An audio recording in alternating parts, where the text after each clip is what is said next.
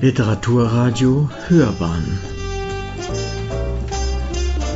Abseits vom Mainstream. Literaturkritik.de Kunst des Kotzens und Kadenzen des Skatologischen Andrea Abreu lässt in ihrem Coming-of-Age-Roman so forsch, so furchtlos dem Kreatürlichen freien Lauf. Eine Rezension von Anne Ament Söchting. So forsch, so furchtlos, so heißt es auf dem Text, sei in Spanien der größte Überraschungserfolg der letzten Jahre und seine Autorin der neue Shootingstar der spanischsprachigen Literatur. Vielleicht hat sich Andrea Abreu mit ihrem Erstling im Original Panzer de Burro, wörtlich Eselsbauch, eine mehr oder minder solide Position in der Literatur ihrer Heimatinsel Teneriffa erschrieben. Ob der Hype um den Roman in den 19 Ländern, in denen Übersetzungen erschienen sind, andauern wird, sei dahingestellt. Zwei befreundete Mädchen im Teenageralter haben ihre Kindheit auf Teneriffa verbracht. In den Gebieten, die im Abseits der Touristenströme liegen. Zwölf bis vierzehn Jahre mögen sie nun zählen. Die erste, Isora, ist etwas älter, körperlich weiterentwickelt und übergewichtig. Die zweite im Bunde ist die namenlos bleibende Ich-Erzählerin. Beide besuchen die ortsansässige klassenübergreifende Schule, in der die Ferien gerade begonnen haben. Isora wächst bei ihrer Tante Chuchi und ihrer Großmutter Chela auf. Ihre Mutter ist verstorben, vom Vater erfährt man nichts. Chela drängt Isora immer wieder dazu, Diäten auszuprobieren. Anstatt jedoch zum Beispiel nur Zwiebelsuppe zu essen, verschlingt das Mädchen so oft sie die Gelegenheit dazu hat, große Mengen an Nahrung und erbricht sie. Die Erzählerin schaut ihr dabei zu, bewundert sie und scheut nicht davor zurück, sich neben Gameboy-Sessions und meist harmlosem Barbie-Puppenspiel auf besondere Aktionen, zum Beispiel ein sehr körpernahes Spiel mit Unterwäsche, einzulassen. Bei einem Spaziergang in der freien Natur mit Isora und einer Gruppe von Jungen kommt es zum Äußersten – Isora ist mit einem der Anwesenden verschwunden, ein anderer vergewaltigt die Erzählerin, die am Tag danach, geplagt von Zecken und Flöhen im Schritt, Isora nicht mehr sehen möchte. Binnen kurzem hält sie es aber nicht mehr aus, sie begibt sich zur Freundin und verzeiht ihr. Ein paar Tage später kommt es zwischen den beiden zu einer heftigen, handgreiflichen Auseinandersetzung, nach der sie sich erneut versöhnen, bevor Isora im Meer verschwindet. Mit dem Megathema Adoleszenz ordnet sich Abreu in eine jahrhundertealte literarische Tradition ein, deren Lebendigkeit bekanntermaßen alle Zeiten überdauert hat. Die Entwicklungsaufgaben, die aufgegriffen werden, so sehr sie vom jeweiligen historischen Moment determiniert sein mögen, partizipieren in erster Linie an der Conditio Humana schlechthin. Der schmerzhafte und partikuläre Individualprozess, den die Erzählerin durchläuft, konzentriert sich auf die Monate Juni, Juli und August in einem der 2000er Jahre, schätzungsweise 2005 bis 2009, als MP3-Player, Gameboy, Pokémon, Telenovelas, Clap-Handys und der Chat über ein Messenger-Programm angesagt waren. Neben den zwischenmenschlichen Beziehungen füllen diese Gadgets und Aktivitäten die Ferienwochen, deren Darstellung in Episoden eine sehr geringe Raffungsintensität aufweist. Die einzelnen Kapitel, in denen erzählte Zeit und Erzählzeit zur Deckung hintendieren, könnten in den meisten Fällen isoliert gelesen werden. Isora und ihre Freundin wohnen in einem unterprivilegierten Viertel, El Paso del Burro. Dort, ganz oben im Nirgendwo, werden lediglich einige Landhäuser an Touristen vermietet. Die anderen Häuser sind meist illegal errichtet. Sie reihen sich in unvollständiger Bauweise wie unfertige Monster aneinander. Nur oberhalb des Strands von San Marcos sind die Viertel noch ein bisschen düsterer, bedeckt von Wolken, Schwerfälligkeit, dunkelgrauer Traurigkeit. Vor den Mädchen liegt ein Sommer, der sich nicht danach anfühlt. Isora leidet unter dem Kommandoton ihrer Großmutter. Die Ich-Erzählerin begleitet ihre Mutter beim Putzen in die Landhäuser, wo die Toiletten verschmutzt sind und Nahrungsreste auf den Tellern kleben. Dort empfindet sie den Graben zwischen Einheimischen und blöden Tourist als besonders tief, zieht zudem Frust und Ärger auf sich, weil sie beim Saubermachen helfen soll und viel zu langsam sei, so die Mutter. Es sehe aus, als ob sie totes Blut habe.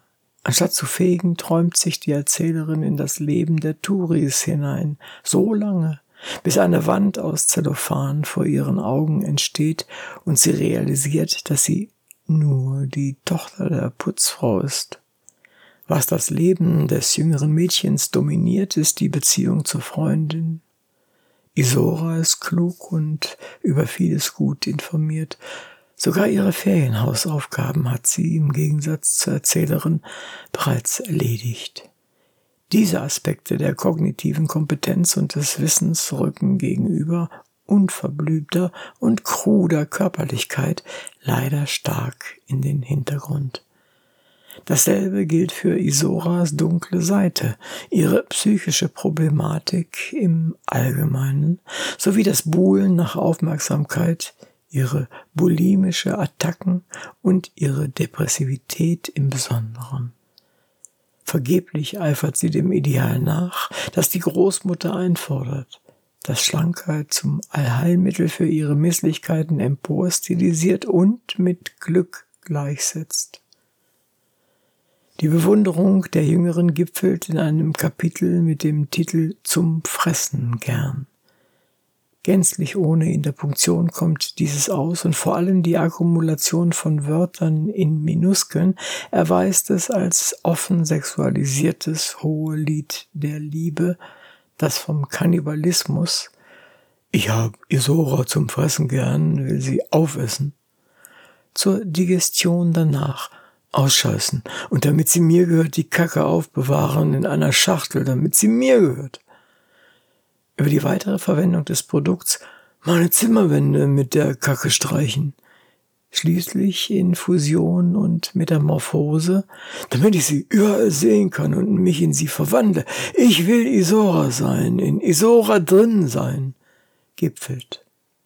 Während dieses hymnische Kapitel mit seinen verbalen, einem gastrointestinalen Schwall edelnden Eruptionen mit Wohlwollen als experimentell eingestuft werden kann, es sogar eine gewisse Neigung zum Innovativen in sich birgt, gewinnt meistens eine schlichtweg plumpe Physis die Oberhand, deren Expressionsspektrum des intestinal- und fäkalsprachlichen nicht zuletzt wegen der thematischen Nähe der Freundschaft zweier Mädchen an Leis Spitz und es schmilzt erinnert.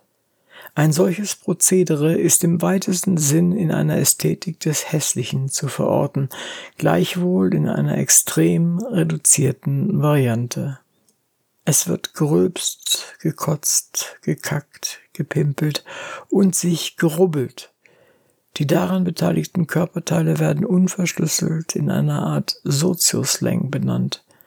Szenen der Kopulation, Isoras Tante vergnügt sich mit einem Unbekannten im Gebüsch und ein Organ muss vom Hörensagen tut ein Übriges, um selbst in einer liberalen Leserschaft Aufsehen zu erregen. Aus all dem sticht die ungestüme Zelebration des Analen hervor, eine Regression, deren psychoanalytische Deutungsoption sich ein bisschen zu schnell und plakativ aufdrängt. Einerseits triggert die Quantität skatologischer Lexeme ob ihres repetitiven und hypertrophen Charakters ein ausgeprägtes Gefühl der Ödnis und Langeweile. Andererseits wird der Text nicht uninteressant, weil sich das Somatische in die Sprache hinein fortsetzt und sich somit das mimetische Potenzial der Signifikanten aktiviert. Onomatopoesien. Isora kotzte wie eine Katze uh, uh, uh, und Wiederholungsstrukturen, in erster Linie Parallelismen, initiieren eine Verselbstständigung des Sprachlichen, die eine Vielzahl von Vergleichen ergänzen. Indem Abreu mit ihnen auf die Tierwelt rekurriert, gehen Distanzierung und Degradierung damit einher. Denn etwa wenn Touristen neben die Kloschüssel scheißen oder in den Papierkorb wie die Köter, wie die dreckigen Köter oder Jungs ekelhaft waren, so eklig wie die weißen Würmer, die aus dem Mülltonnen quollen und bei den Hunden aus dem Po. Im spanischen Titel manifestiert sich diese Animalisierung ganz unmittelbar. Mit ihrer homodiegetischen Coming-of-Age-Narration gibt Andrea Abreu ein Höchstmaß an Intimität der Öffentlichkeit preis, liefert diese aber paradoxerweise häufig einer Entemotionalisierung aus. Sie platziert die Themen so im Abseits der Affektwelt, dass sie dissoziiert von der Erzählerin erscheinen und daher eine intrapsychische Traumabewältigung erahnen lassen.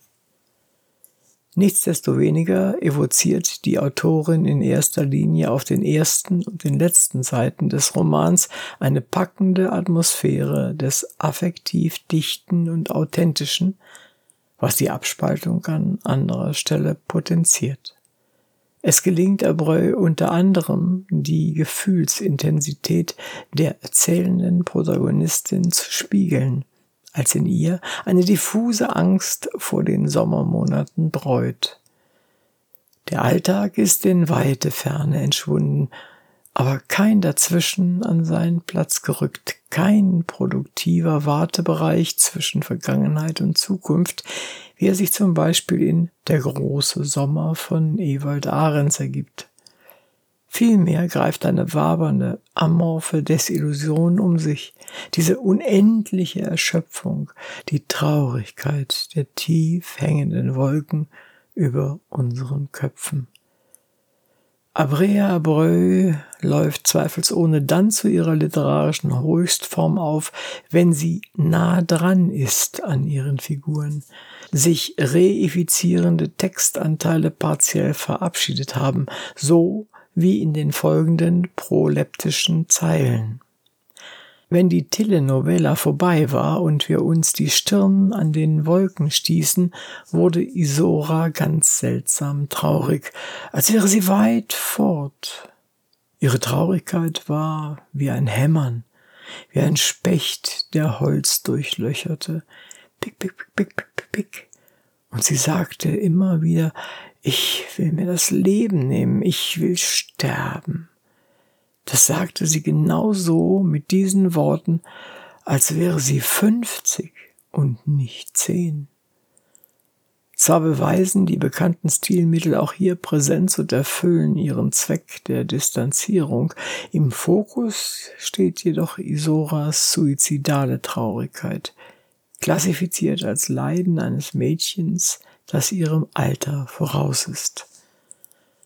So forsch, so furchtlos ist vielversprechend, aber nicht überwältigend. Wie Leser auf Abreus Roman in seiner Gesamtheit reagieren, könnte altersabhängig sein. Anbieten würde er sich sicherlich dafür, im Deutschunterricht der Oberstufe oder während eines Studiums neuerer Literaturen in einer Einheit mit anderen Coming-of-Age-Romanen rezipiert und analysiert zu werden, fragt sich nur, ob das irgendeine Lehrperson möchte. Sie hörten literaturkritik.de Kunst des Kotzens und Kadenzen des Kathologischen. Andrea Abreu lässt in ihrem Coming-of-Age-Roman so forsch, so furchtlos dem kreatürlichen freien Lauf. Eine Rezension von Anne Ament Söchting. Sprecher Uwe Kulnig.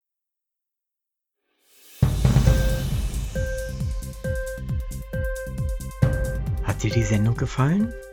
Literatur pur, ja, das sind wir. Natürlich auch als Podcast. Hier kannst du unsere Podcasts hören. Anchor, Spotify, Apple Podcast, iTunes, Google Podcasts, radio.de und viele andere mehr.